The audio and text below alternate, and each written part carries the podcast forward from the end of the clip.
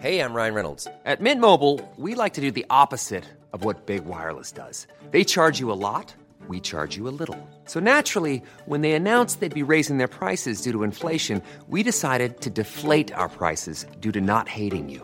That's right. We're cutting the price of Mint Unlimited from $30 a month to just $15 a month. Give it a try at mintmobile.com slash switch. $45 upfront for three months plus taxes and fees. Promo rate for new customers for limited time. Unlimited more than 40 gigabytes per month. Slows. Full terms at mintmobile.com. Tarde a tarde, lo que necesitas saber de forma ligera, con un tono accesible. Solórzano, el referente informativo.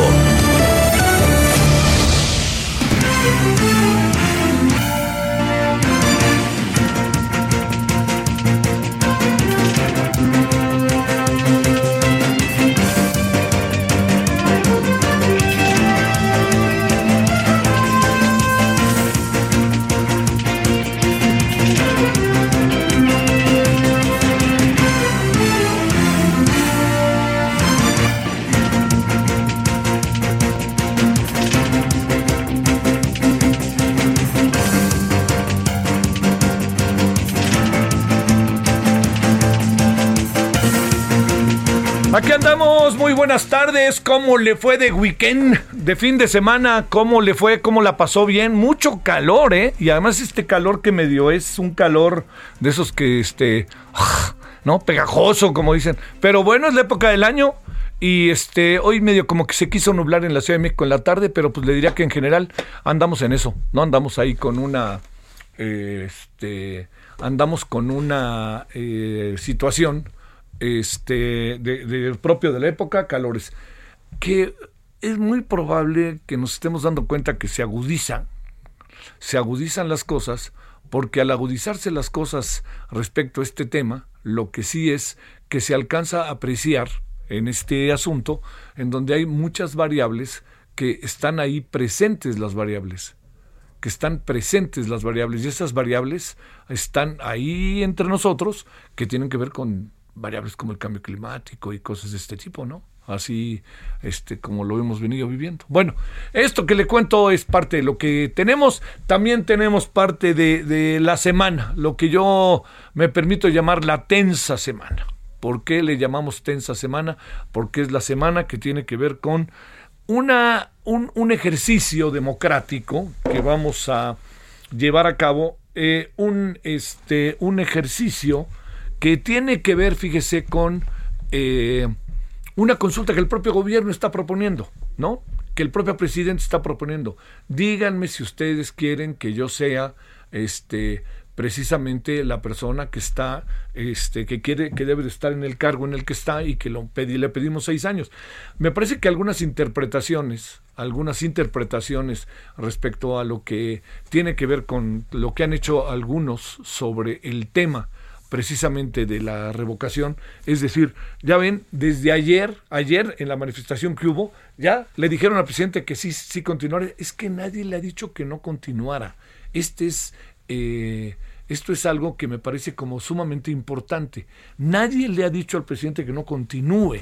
El presidente mismo es quien ha hecho quien este, es quien ha hecho eh, precisamente eh, todo este asunto para pedir para pedirle a la sociedad si es posible que el presidente este el presidente tenga una especie yo no sé si llamarle voto de confianza o lo que fuera. No ya mire ese asunto le creo mire creo que no tiene mucho sentido que le sigamos.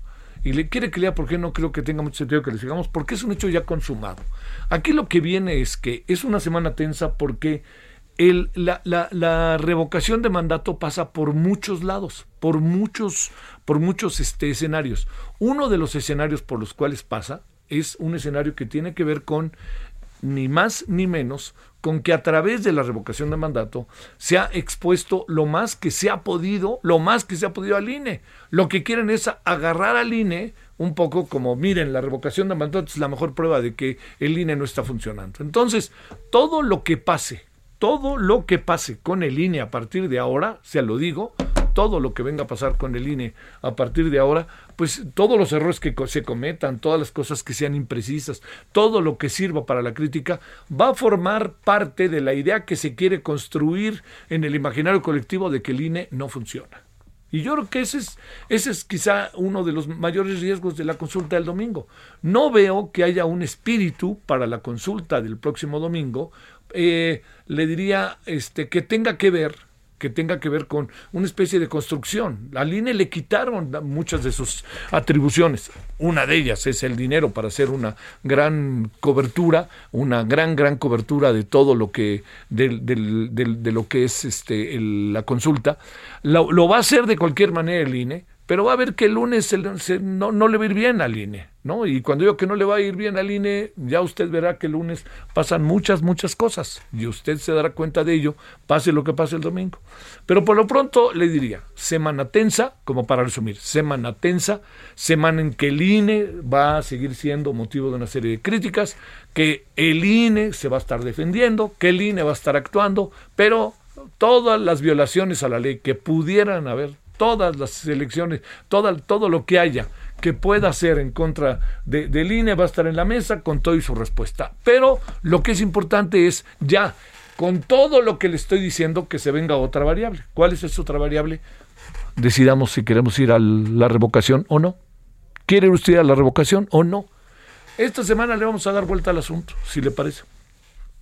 Eh, ahora que estuve en una, en varios lados, este, el fin de semana con cuestiones laborales, es un tema que está, que es, un tema que se discute. No sé si ha permeado tanto en el país, ¿no? Pero digamos, lo, lo que ha permeado es que hay una, que hay, que hay cosas que sí están sucediendo, que es que el, el eh, digamos, hay muchas violaciones a la ley eh, bajo el argumento de la libertad de expresión y el derecho. Y yo diría que, pues no se nos olvide que quien decidió todo esto fueron los legisladores de un partido y de otro, las y los legisladores. Yo supongo que con la anuencia de los dirigentes. Y me, no me digan que el presidente López Obrador no sabía todo esto, de cuáles eran las reglas. Pues estábamos en todo esto que ya hemos platicado muchas veces. Pero en suma, la pregunta que, que, que yo creo que hay que hacernos es, ¿sí o no vamos a ir a, la votación. Es algo que tenemos que decidir y lo tenemos que decidir cada uno de nosotros, este, ciudadanos, si nos conviene o no nos conviene, si queremos, no queremos.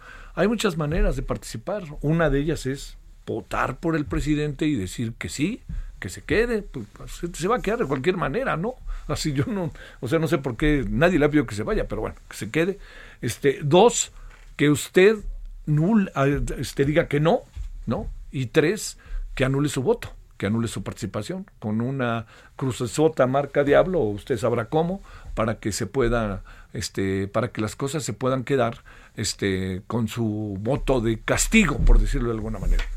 Y la otra opción es que no vaya, ¿no? Y la otra opción es que habrá que ver cuánta gente está eh, enterada de todo esto en el país, ¿eh? Que es una, esta es una de las grandes variables ¿no? que tanto ha permeado.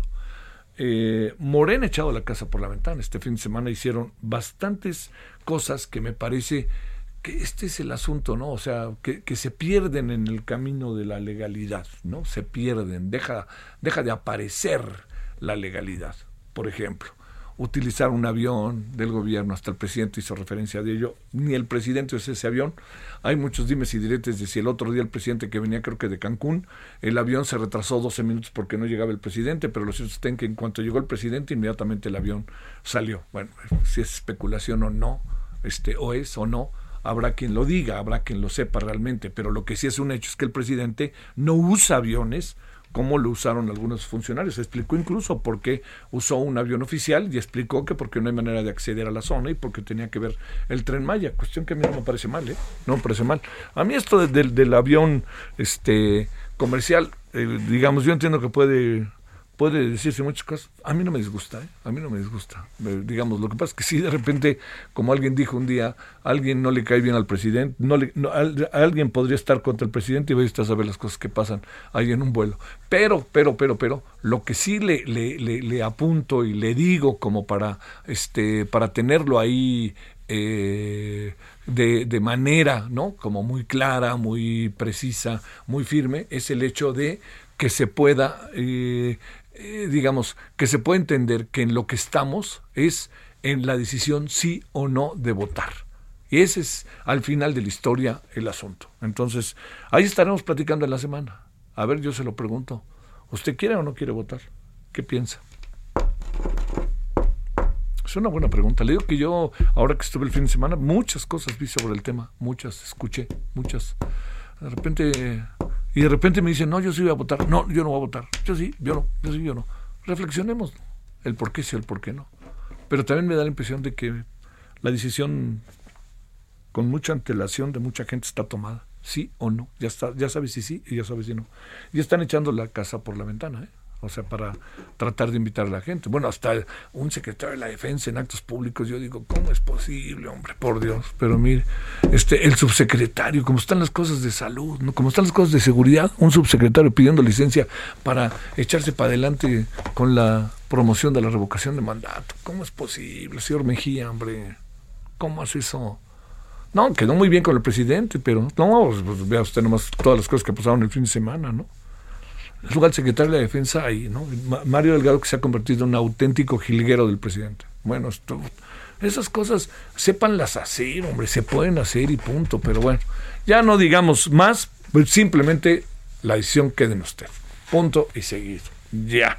Ahí dejémoslo y estemos platicando a lo largo de lo que yo he llamado la tensa semana. Bueno, segundo asunto, muy rápidamente le cuento, es que eh, estamos también eh, vamos a hablar inmediatamente con el tema de la revocación de mandato para escuchar puntos de vista de especialistas, a ver qué nos dicen.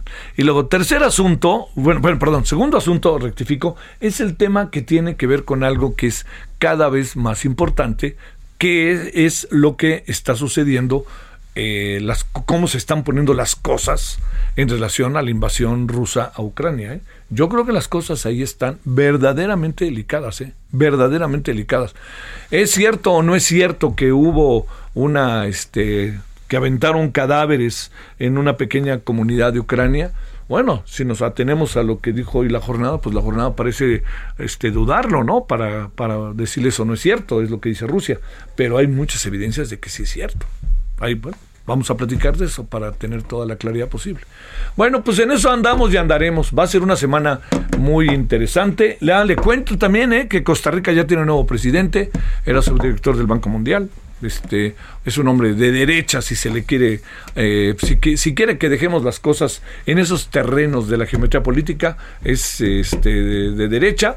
Eh, Estados Unidos ya felicitó al nuevo presidente México no lo ha hecho eh, no sé cuánto tiempo tendremos que esperar para hacerlo. En algunos somos muy solícitos y rápidamente felicitamos y en otros como en Biden nos quedamos un buen rato, por más lógica que tengan algunas cosas, pero se nos hemos adelantado sin que se haya dado el visto bueno por parte del legislativo, por parte de los tribunales propios de cada país, nos hemos, nos hemos adelantado a felicitar.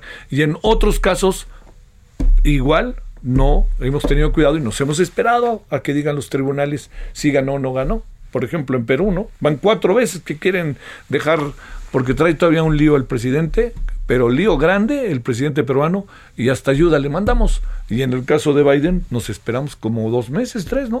Y en el caso de eh, Costa Rica ya veremos, ¿no? A veces a lo mejor la identidad política es que hace que se tomen decisiones que van más allá de la identidad política, son temas de diplomacia de carácter internacional y bueno, de convivencia. 17.13 en la hora del centro, entonces ahí le di un, una visión general, había otra cosa por ahí, bueno, que hubo manifestaciones ayer en favor de, en contra de la, de, la revocación de mandato eh, este, y de defensa del INE, mm, medio entre azul y buenas noches, la verdad, no fue muy muy, este, muy categórica la, la, la, este, la manifestación. Eh, hubo manifestaciones en todo el país a favor por parte de eh, los simpatizantes del presidente y de, y de Morena y de simpatizantes de la revocación. Y bueno, ya como estamos en el show, ya está, hay periodistas que cantan, ¿no? Ahora están cantando ya para invitar a la revocación. Así andamos ya en el show, ¿no? Total, para que vean estamos en eso. Este, dirán que el mismo show que hay para este para eh, lo del tren Maya, pero bueno, todo esto a grandes rasgos sucedió este fin de semana y este y ya empezaron las las ahora sí las campañas para las elecciones de la próxima del próximo mes de junio. Seis estados van a cambiar gobernador a gobernador. Bueno, vámonos a las 17 con 14 en hora del centro. Gracias que nos acompaña, deseando de nuevo que haya tenido un buen fin de semana y que vaya bien su lunes. Solórzano, el referente informativo.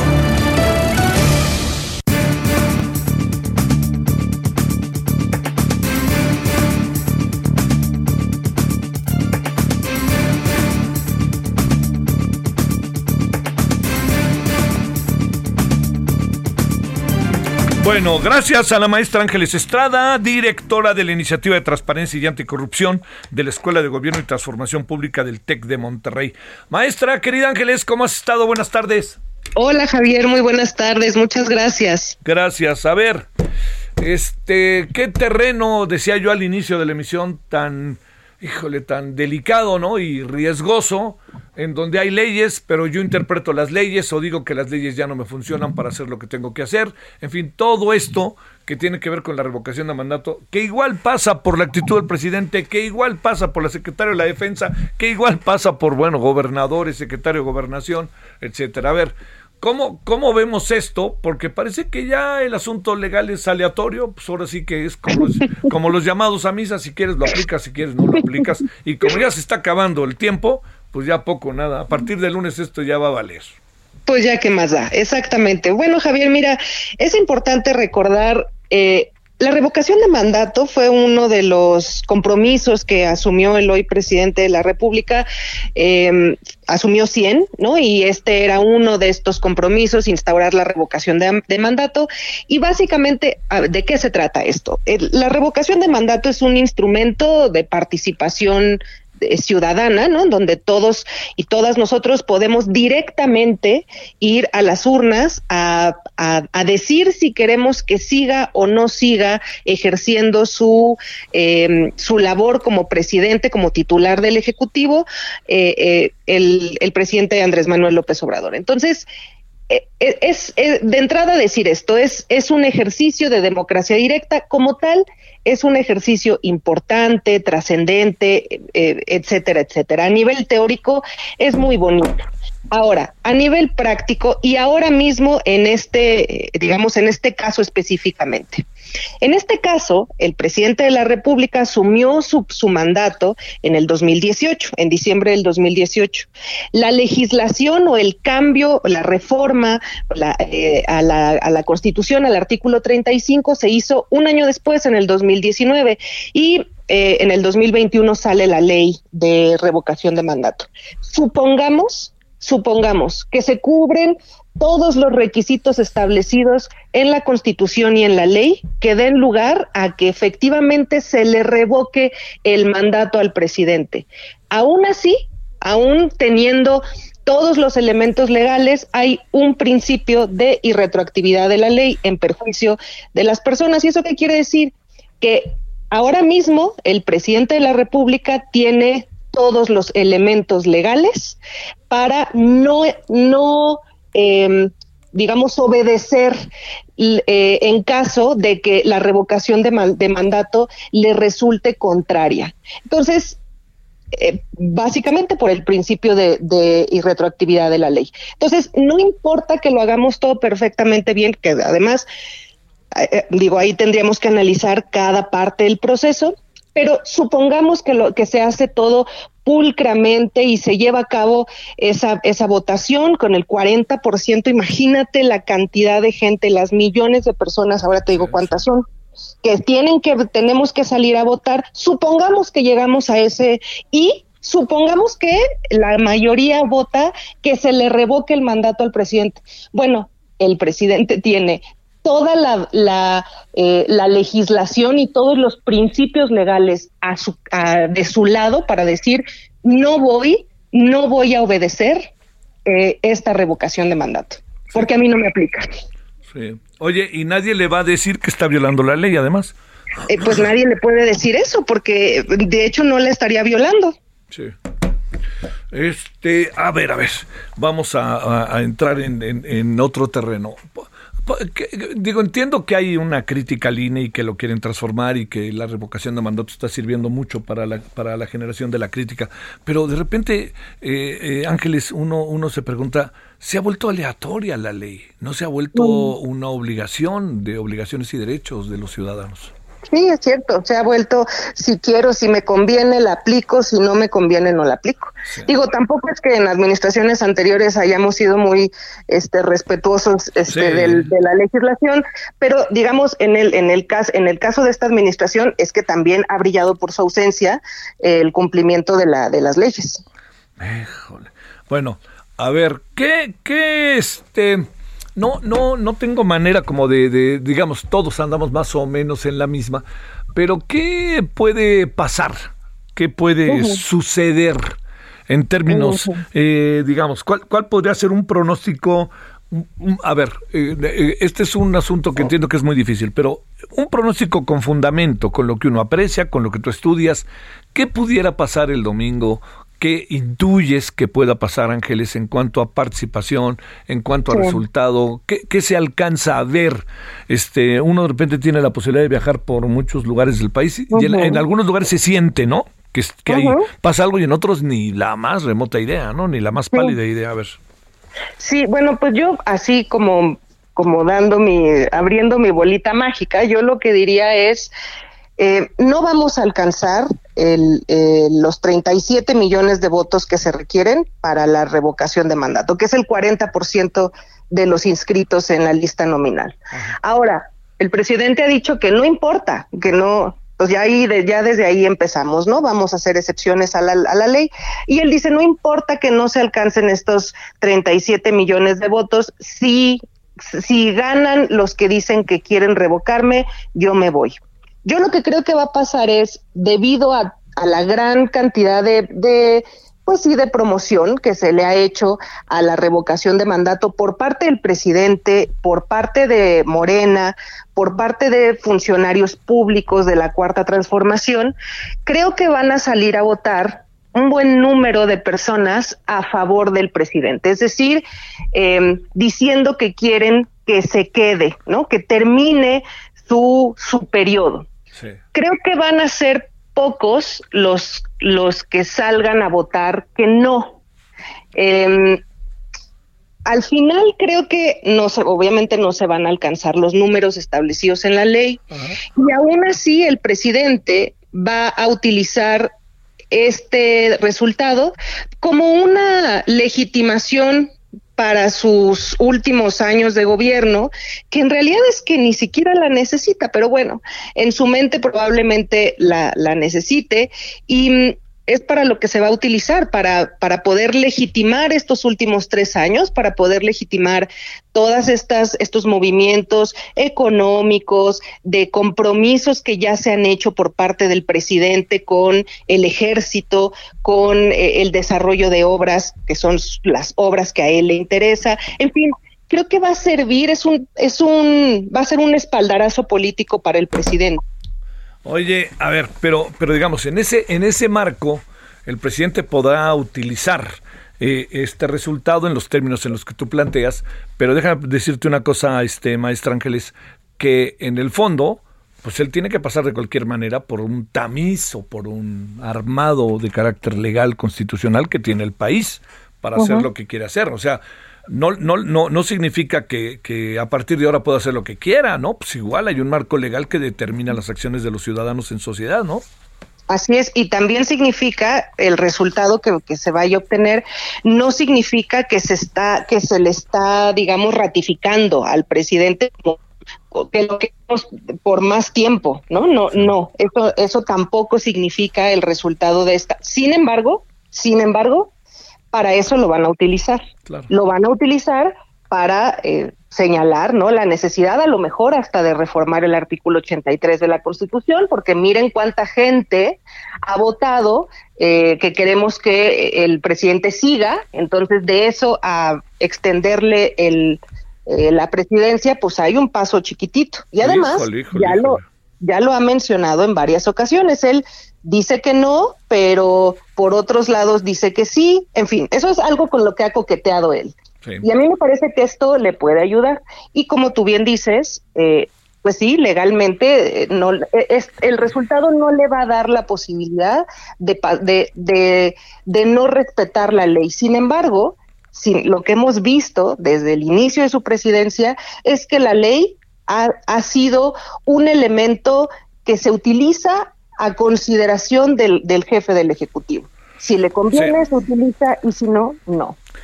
Maestra, te mando un gran saludo y muchas gracias como siempre. Muchas gracias, Javier. Un abrazo bien fuerte. Para ti, gracias, maestra Ángeles Estrada. Eh, muy rápidamente le digo, el fin de semana, ¿saben quién coqueteó con esta idea de la reelección? Félix Salgado Macedonio en, en un meeting, ¿eh?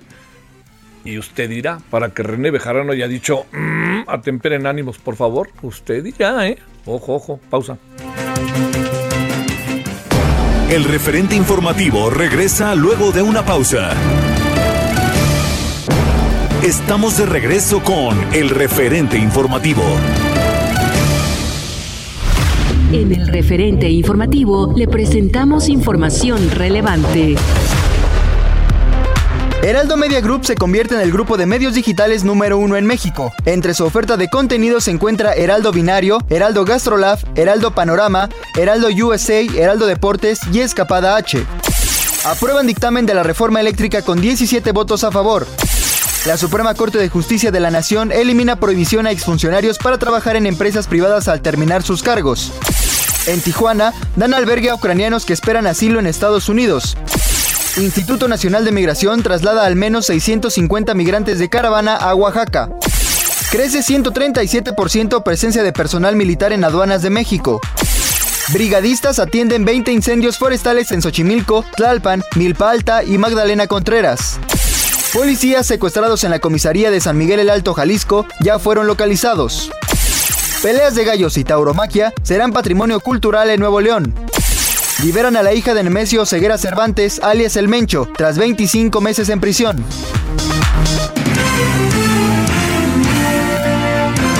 Esperamos sus comentarios y opiniones en Twitter. Arroba Javier Solórzano.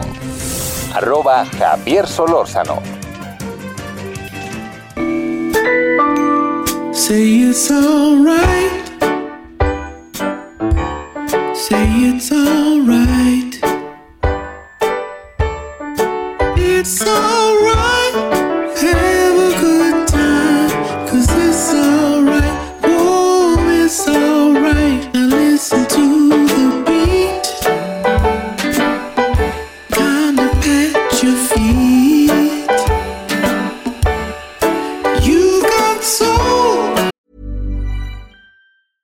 I'm Sandra, and I'm just the professional your small business was looking for. But you didn't hire me because you didn't use LinkedIn jobs. LinkedIn has professionals you can't find anywhere else, including those who aren't actively looking for a new job but might be open to the perfect role, like me. In a given month, over 70% of LinkedIn users don't visit other leading job sites. So if you're not looking on LinkedIn, you'll miss out on great candidates like Sandra. Start hiring professionals like a professional. Post your free job on linkedin.com/people today.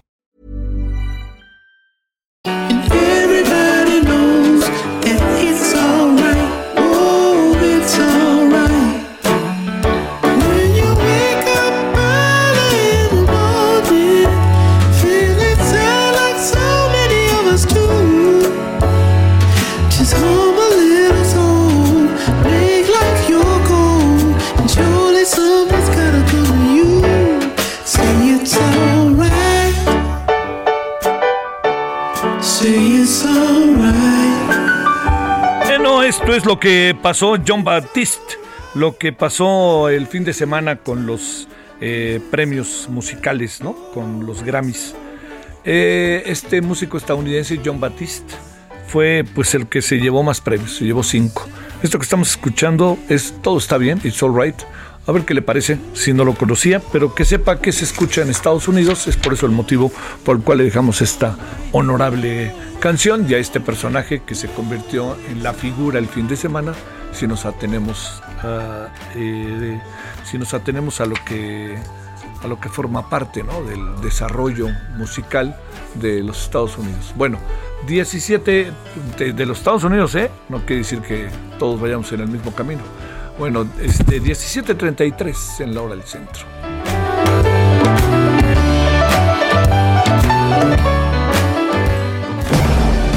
Solórzano, el referente informativo.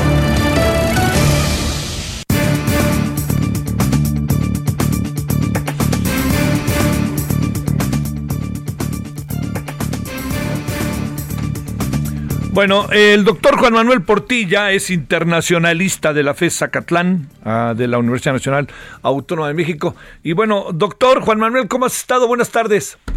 Bien, Javier, buenas tardes, a tus órdenes. A ver, ¿en qué andamos? ¿Habrá sido fake o una noticia falsa? Esto, que hayan aventado cadáveres, este, como ha dicho Rusia y que se le dijo a la ONU que les dejara claramente establecido si es cierto o no. Eh, ¿Y cómo va el asunto de esta invasión? Pues mira, todo sujeto siempre a comprobación, pero bueno, veía yo que hay una comprobación satelital donde pues refuta estos argumentos rusos, ¿no? De que hubiera sido fake, este, al parecer son reales, ¿no? Sí, todo parece indicar que son reales, que se llevaron a cabo durante la presencia de tropas ahí rusas que ya se retiraron de estos alrededores de, de Kiev, por cierto, ¿no? Que ya está recuperándose por las tropas este, ucranianas y que es cuando nos damos cuenta de esto, ¿no? ¿Qué, qué, qué supones? Este, bueno, o sea, quiere decir que difícilmente no es cierto. Sí, efectivamente, sí, Sí, sí, ¿no? es, es- sí. ¿Esto qué significa en términos de códigos de guerra? eh? Bueno, esto es muy claramente, digo, todavía sujeto a una comprobación certe- certera al 100%, porque para esto pues ya están ahí organismos de derechos humanos, el Comité, el Comité Internacional de la Cruz Roja, en su momento la Corte Penal Internacional, observadores internacionales. Esto implicaría la Comisión de Crímenes de Guerra, claramente. Uy, uy, uy. A ver, oye, eh, ¿en qué estamos? ¿Por qué supones, en términos del conflicto y de la información que puedas tener, Juan Manuel, por qué estará echándose eh, o reculando, por decirlo de una manera, eh, Rusia en esta invasión? ¿Por qué en algunas zonas se está haciendo para atrás? ¿Cumplió su objetivo o exactamente en qué estamos? Bueno, a mí me parece que pues calculó que este conflicto iba a ser más corto, que iba a haber una respuesta y una resistencia menor y que de alguna manera, pues en un par de semanas quizá iba a tomar las ciudades principales, incluyendo Kiev, y bueno, antes pasando por la región de Donbass y esta otra parte de hacia el sur, de, hacia Crimea y otras partes, ¿no? Este Maripul, por ejemplo, que ha estado muy asediada, y Odessa y otras partes claves ahí en el mar de Azov, hacia el mar Negro, en fin, por ahí creo que se le ha complicado, no calculaba que hubiera tal resistencia, de alguna manera ya estaría apostando quizá una guerra más de desgaste, para efecto de debilitar lo más posible en sus estructuras a, Ucrania y forzarla ya a obtener este concesiones importantes, ¿no? Que son las que ha marcado desde un principio, la renuncia ya de plano al ingreso a la propia OTAN, el que Ucrania pudiera este ya declararse neutral y, y también pues ceder algunos de los territorios que ya que ya se han avanzado en ellos, ¿no? Oye, eh, eh, uf, este significa que recula, pero no se va, significa que recula y va a ver por cómo, cómo le hace para meterse, significa qué pudiera significar esta decisión en este momento. Bueno, no se va en tanto no consiga lo, lo que quiere, digo, al final de cuentas le va a salir más costoso. También las sanciones van avanzando, la economía rusa se ha visto asediada, aunque ha logrado darle un poco la vuelta, un poco a las sanciones por otras vías y que bueno, tampoco ha habido la unidad completa por el lado de Occidente, ¿no? Sabemos que Alemania, sobre todo, y Francia, Italia en menor medida, pues son países que dependen mucho de la, de la energía que proviene de, de Rusia y que de alguna manera pues es- ha sido complicado, ¿no? Incluso ahorita estamos viendo un rebrote ahí como de un invierno ya tardío en Europa que también pues hace necesario este, estos combustibles que vienen de Rusia, ¿no? Entonces, bueno, pues por ahí también pues esto ha hecho que el, asunto se prolongue más de la cuenta y que los cálculos rusos pues no han salido como pensaban, pero bueno, tampoco es que habría un- una retirada sin obtener nada a cambio, ¿no? Oye, a ver, en este marco, ¿qué pasa con el mundo? ¿Qué pasa con la ONU? ¿Qué pasa con Estados Unidos? ¿Qué pasa con la OTAN? ¿Con Europa? ¿Qué está pasando? Porque al fin y al cabo los ucranianos pueden pensar que dentro de su dolor y de todo lo que ha sucedido, acaba siendo todo esto un triunfo, ¿no? Pues sí, bueno, pues, por el lado de la ONU habría que dividirlo. Por un lado, el Consejo de Seguridad, en el que sabemos la Federación Rusa, como miembro permanente, tiene derecho a veto, ha vetado resoluciones, o incluso ha lanzado una resolución que también ha sido vetada. Por ahí, pues está la presencia de México como miembro permanente y que, bueno, ha impulsado este tipo de, de condena que se ha llevado más a la Asamblea General e incluso hoy con estas noticias de, de estas atrocidades en, en, en, en Bucha, precisamente este, se está planteando la expulsión de Rusia del, del Consejo de Derechos Humanos de la ONU.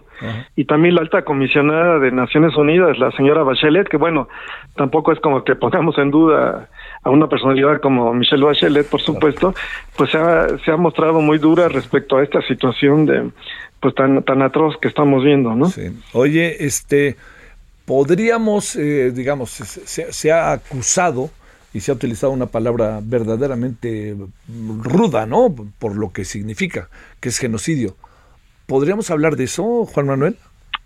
El genocidio es una es un tipo penal internacional muy muy concreto que habla de cuando hay una intención al menos o ya que se consumen una serie de actos que tienen como fin exterminar a un grupo determinado por su condición religiosa, nacional o étnica que me parece es difícil de probar. Esto tendría que probarlo un tribunal. A veces se habla con mucha ligereza de genocidio. Tendría que probarlo un tribunal internacional después de largas pruebas, ¿no? Para estos efectos. Pero lo que sí no me cabe duda es que se están cometiendo crímenes de crímenes de guerra, sí, eso sí claramente, ¿no? Porque ya llevar a un enjuiciamiento por por genocidio ya es más complicado, ¿no? Y de hecho, el mismo Putin podría estar en algún momento dado imputado, pero es difícil, ¿no? Aunque, bueno, no descartable, tenemos los casos de Milosevic, por ejemplo, Sí, claro. u otros que se cometieron en los Balcanes que al final los enjuiciaron y eran jefes de Estado cuando se cometieron. Lo que pasa es que, bueno, Putin difícilmente estaría siendo entregado, ¿no? Al menos de que hubiera algún cambio con el paso de los años en Rusia, ¿no? Pero bueno, así la, la situación de genocidio hay que verla con mucha, Sí, sí, sí. pues con mucho tiento, porque es una parte técnica difícil de cumplir, pero al menos eh, crímenes de guerra, este, sí, esos se están viendo, me se están viendo. Oye, eh, a ver, eh, Juan Manuel, eh, México ha sido como, a ver, te pregunto, se, se ha acusado que México ha sido medio ambiguo. Eh, ¿Cabe esta expresión o no?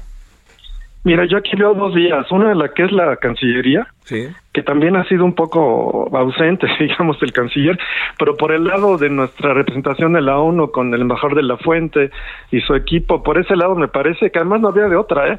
O sea, México tenía que sumarse a la condena porque, pues, es, es su tradición de política exterior. México ha sido un país que ha sufrido invasiones, o, este, vulneración a su soberanía históricamente. No podíamos votar de ningún otro modo, ¿eh? Sin duda. Ahora, por el lado de, digamos, por el lado de, pues, de las mañaneras y un poco la, la, la voz de Palacio, digamos, este, pues sí ha habido cierta ambigüedad porque se habla de que México no impone sanciones, tratando de establecer una pues neutralidad, que además está utilizado el término neutralidad, es un aspecto ya de guerra en la que un Estado no participa, ¿no? Más bien quizá de imparcialidad, pero bueno, no es el caso. Entonces sí ha habido hay un mensaje ambiguo porque pareciera, y luego pues este pronunciamiento de estos diputados con el grupo de amistad hacia Rusia, etcétera, pues manda un mensaje doble, ¿no? Como que, pues dónde estamos pisando, ¿no? Si por el lado de la de Nueva York en la ONU o por el lado de acá de Palacio, ¿no? Entonces, este sí, mar- sí manda un mensaje doble que de alguna manera pues debilita nuestra posición, aunque bueno, la, la voz oficial y la multilateral importante, eh, más allá de lo mediático, es la que estamos estableciendo en la ONU, ¿no? Sí, Incluso claro. México recientemente patrocinó jun- junto con Francia una resolución humanitaria que vuelve a reiterar además que se trata de una invasión y se trata de una vulneración de la Carta de la ONU, que no le gustó a Rusia, incluso la criticó muy fuerte, ¿no? Incluso a México mismo, ¿no? Entonces, bueno, yo me quedaría con esta última, aunque pues sí hay un mensaje ahí doble de repente, sí pareciera que tenemos una como que como que una doble política exterior, ¿no? Lo cual pues tampoco abona mucho a la posición de México. Sí, sí, sí, esa es este, la otra. Y luego también ha habido como, eh, digamos, en este marco internacional, eh, como utilizaría mejor la palabra, como, como desiguales, como desiguales a este, reacciones de índole este, eh, diplomático, como diferentes maneras de verla. Una, de una manera se ve, por ejemplo, a Perú, ¿no? Ahora, yo no sé si ya tendríamos que salir a declarar que le damos el beneplácito al nuevo presidente de Costa Rica o, o como resulta que no es de los que nos pueden caer bien, a lo mejor nos tardamos, en fin, todo eso, ¿no? Está como Sí, siendo un sí. poquito muy aleatorio, ¿no? Pues sí, este, el principio de no intervención, eh, pues ha sido manejado de manera un tanto eh, convenenciera, por no decirlo menos, ¿no? De Sí. pronto, pues no es intervención en Bolivia o en Perú, o no es intervención en Nicaragua o en Venezuela, pero sí es intervención, o incluso esta última reunión que hubo con, con este Kerry, ¿no? Por ejemplo, ¿no? Pues de repente hay una reunión en la que el canciller está por allá a miles de kilómetros, el presidente se reúne con este enviado tan importante ahorita a la luz de la de la reforma energética y demás y pues de repente se va Kerry diciendo pues yo hablamos tal cosa y dijimos y eh, sentamos tal cosa y de repente pues parece que no fue así entonces bueno pues sí sin duda esto pues sí es un tanto errático no por cierto sí sí sí. Sí, Pues bueno, doctor, eh, ¿vislumbras algo por ahí de qué pasará o qué? Pues en cuanto al conflicto, me temo que se va a convertir en una guerra más de desgaste eh, todavía, este, mientras no se definan las posiciones. También hay que decir, yo creo que, pues ya el, el mismo Zelensky, pues ya, pues también ya ha admitido que tendría que renunciar a, su posible ingreso a la, a la, a la OTAN y, y no sabemos si hasta la misma Unión Europea el que ya aceptara una especie de finalización, o sea, ser un estado neutral tipo Finlandia, que además ha resultado ser eficaz. Pero bueno, ahí yo que- parece que lo que lo que no ha cedido y que también sería ya pues el acabose sería ceder estos territorios de Donbass, ¿no? De Lugansk y de Donetsk, estas pretendidas repúblicas y admitir ya la soberanía sobre Crimea, que esto es un hecho consumado, porque esta parte de Crimea y Sebastopol, pues ya desde, desde, el, desde el 2014, ¿no? De hecho, ese territorio está perdido. Y lo que quiere hacer Rusia ahí es hacer un corredor de esta parte subiendo hasta Donbass, ¿no? Eh, yendo por ese lado, ¿no? Donde pues ahí está esta parte de, de rusos este étnicos, digamos, ¿no? Pero al fin y al cabo dentro de Ucrania, es decir, es muy importante saber que es otro estado, ¿no? Y hay una frontera reconocida además. Otro país, ¿no? Así de Pues sí, sencillo. claro.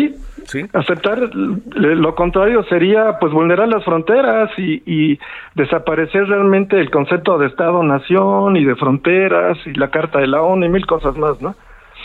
Y habrá, y habrá que ver en qué acaba, porque esto podría ser, perdón, el inicio de Putin y sigamos avanzando, ¿no? Pues sí, pues sí, y también hay que ver qué pasa con China, ¿eh? que de alguna manera también ha tenido cierta ambigüedad. ¿eh? Sí, sí, sí. también creo que ahí es un factor importante que, bueno, ya sería quizá motivo de otra plática, pero ahí hay que estar muy atentos a, a cómo se mueve China. ¿eh? Sí, sin la menor duda. Doctor Juan Manuel Portilla, te mando un gran saludo y el agradecimiento que estuviste con nosotros, doctor.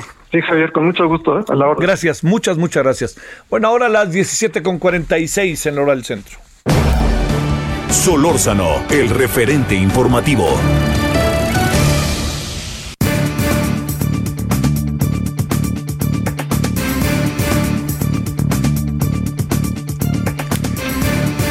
Bueno, le quiero agradecer al doctor Jorge Castañeda Sánchez, coordinador del Doctorado de Ciencias Biológicas y de la Salud de la Universidad Autónoma Metropolitana, allá en Xochimilco. ¿Cómo estás, doctor Jorge? ¿Cómo te ha ido?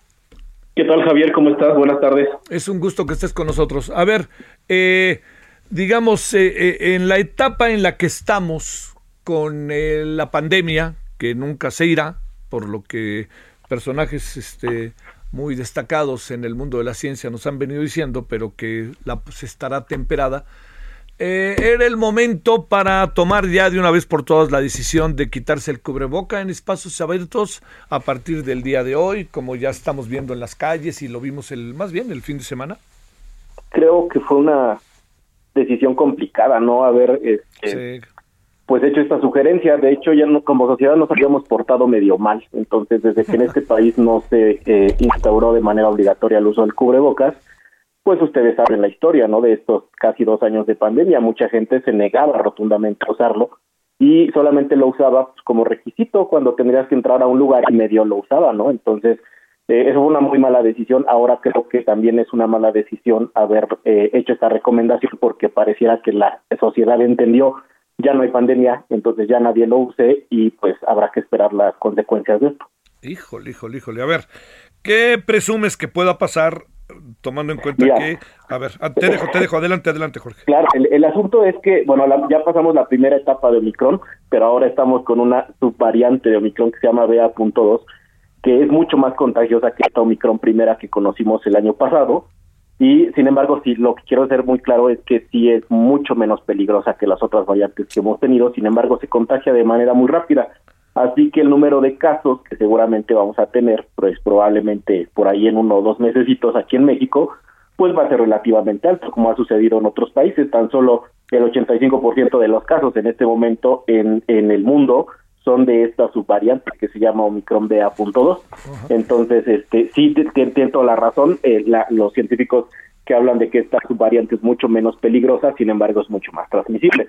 Y además, eh, pues el asunto de las vacunas es que en México, ah, pues solamente hemos alcanzado cerca del 60 y tantos por ciento, 63 por ciento de porcentaje de vacunación con esquemas completos, lo cual, pues, si le va sumando, ¿no? El, el no uso del cubrebocas, este, más un 63% de vacunación, que nos falta todavía cierto número grande de población, en particular los niños pequeños, y bueno, pues esta subvariante que se transmite muy rápido, pues probablemente, este, pues en, en, en un ratillo ya estemos hablando de una ola nueva, ¿no? De COVID.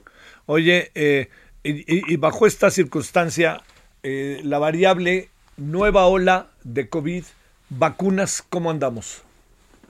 Pues mira, el, en el caso de las vacunas, eh, según el, lo que ha reportado el gobierno federal, pues hemos alcanzado, como te mencionaba, eh, cerca del 63%, se han aplicado cerca de 123 millones de dosis, solamente 79 millones de mexicanos tienen un esquema generalmente completo. Sin embargo, a pesar de estos esfuerzos de la vacunación, eh, aún aunque ya hubiéramos alcanzado cerca del 70-80%, que es lo que más o menos nos da inmunidad de rebaño, al parecer, lo que dicen los que dicen los que saben, los científicos que han estudiado a profundidad esta variante BA.2, que al parecer esta es muy capaz de evadir la respuesta inmunológica y además creo que las vacunas, pues obviamente eh, protegen, sin embargo, pues bajo estos esquemas donde mucha gente no se ha vacunado, pues pudiera ser donde pudiéramos estancarnos un poquito, ¿no? Entonces el problema es que mucha gente, aunque no lo crea, la realidad, el público que nos está escuchando, mucha gente se negó a vacunarse. Entonces, yo pensé que, oye, fíjate Jorge, que yo pensé que no tanto. ¿Qué pasa con la gente que no se ha vacunado por tercera ocasión? Mira, la, la, gente que no se ha vacunado por tercera ocasión, lo que hemos visto es que generalmente cualquier vacuna que te pongas, después de AstraZeneca, Pfizer, Moderna, la que sea, después de cierto número de meses baja la inmunidad, ¿no? eh, baja la protección, vaya, sí. que tienes con esta vacuna. Eh, entonces, pues, lo, lo, lo estos terceros eh, dosis de vacunación o estos refuerzos se recomendaron, ¿no? Este, a todo el mundo para que, pues, siguiéramos teniendo anticuerpos protectores en contra de este eh, SARS-CoV-2. Este, sin embargo, bueno, pues imagínate si hay gente que no se puso una, no se puso dos o no se puso tres vacunas, pues probablemente en ellos, pues a lo mejor eh, pudiera ser un poquito complicado el asunto, sobre todo poniendo el escenario de México, que somos un país pues relativamente cursa mucha gente con enfermedades crónico-degenerativas, que creo que ese es el meollo del asunto. Si tuviéramos y el sistema inmunológico trabajando al 100, pues créeme que a muchos no nos preocuparía los que nos dedicamos al estudio de los microorganismos, sin embargo las comorbilidades sí son muy importantes. Oiga, este, déjame decirte Jorge, eh, a ver, oye, déjame plantearte, este, el, el, eh, el debió, a ver, regresemos al, al, al inicio de la conversación. Eh, hubiera sido bueno que no se quitara el cubrebocas, ya simplemente, simplemente como para tratar de alargar al máximo y ver si entramos en nuevos hábitos o no. Mira, eh, eh, hay dos puntos. Yo, yo, coincido completamente que los espacios abiertos donde sí se puede guardar la sana distancia y está completamente ventilado, etcétera, Ajá. La probabilidad de que te infectes es mínima, ¿no? Aunque hubiera por ahí alguien te contagiado, ¿no? Entonces, baja la probabilidad de que te contagies. ¿no? La indicación es que lo sigamos utilizando en sí. espacios que son cerrados, donde no se puede guardar la distancia. Sin embargo, otra vez creo que la campaña que hizo el gobierno, probablemente la decisión sea la correcta, sin embargo nosotros como sociedad nos comportamos mal, entonces creo que la campaña de difusión es ahí donde falla, las estrategias de cómo le llegas a la sociedad es donde falla justamente el gobierno federal, porque lo que entendió la población, seguramente ya lo vieron todos ustedes, ¿eh? sí. ya no hay que usar el cubrebocas, ya se acabó la pandemia. Es sí, lo que, claro, lo que interpretaron, claro. ¿eh? Sí. Entonces, ya nadie, lo, aunque sean espacios cerrados, transporte público, lo que sea, mucha gente ya no lo está usando porque es lo que entendió. Entonces creo que la comunicación asertiva por parte del gobierno federal es ahí donde tenemos el serio problema. Entonces yo creo igual que la recomendación de Organización Mundial de la Salud en espacios abiertos, pues, sí se puede ya dejar de usar el cubrebocas, sin embargo hay que ser muy asertivos de cómo se lo decimos a la sociedad para que no interprete cosas que no definitivamente esta pandemia no se acaba. Bueno, te agradezco mucho, te agradezco mucho, doctor. Este, oh, híjole, ya ahí viene la Semana Santa, Jorge. ya viene la Semana Santa, así que a ver cómo nos va. Esperemos que bien, como comento, este, este virus es menos peligroso que esta variante que los demás, pero bueno, pues hay que bajar la guardia, hay que seguirnos cuidando y la gente no interprete que ya se acabó la pandemia, no ha acabado. Vamos poco a poco liberando las medidas que habían estado, pero poco a poco. Esto todavía es un poquito lentito. Ahora sí que, como bien dicen, esto no se acaba hasta que se acaba. Exactamente. Te mando un gran saludo, doctor. Javier, otro abrazo de regreso y saludos a tu público. Gracias a Jorge Castañeda Sánchez, coordinador del doctorado de Ciencias Biológicas y de la Salud de la UAM. Oiga, pues este, estamos yéndonos. A ver, le esperamos a las 21 horas en Hora del Centro, como todos los días en Heraldo Televisión, 10.1 de televisión abierta, en Isis Sky y en todas las plataformas posibles. Ahí le esperamos con referente en la edición televisiva traemos temas como los que hemos tratado ahorita, un poquito más a detalle, información nueva sobre lo que vaya pasando a lo largo de la tarde y este también algunos, eh, perdón, ah, traemos, sí, eh, qué bueno que me recuerdan, traemos un tema de migración de una de las cosas que decidió el gobierno el día de hoy a través del Instituto Nacional de Migración. ¿eh? Allá en Tapachula. Y otra de las cosas que traemos es el tema revocación de mandato. Sigamos dando vueltas y vueltas y vueltas, ¿no? Bueno, pásela bien, oiga, te hay tarde todavía, hace calor. Le espero en la noche, ojalá si sea. Adiós. Hasta aquí, Solórzano, el referente informativo.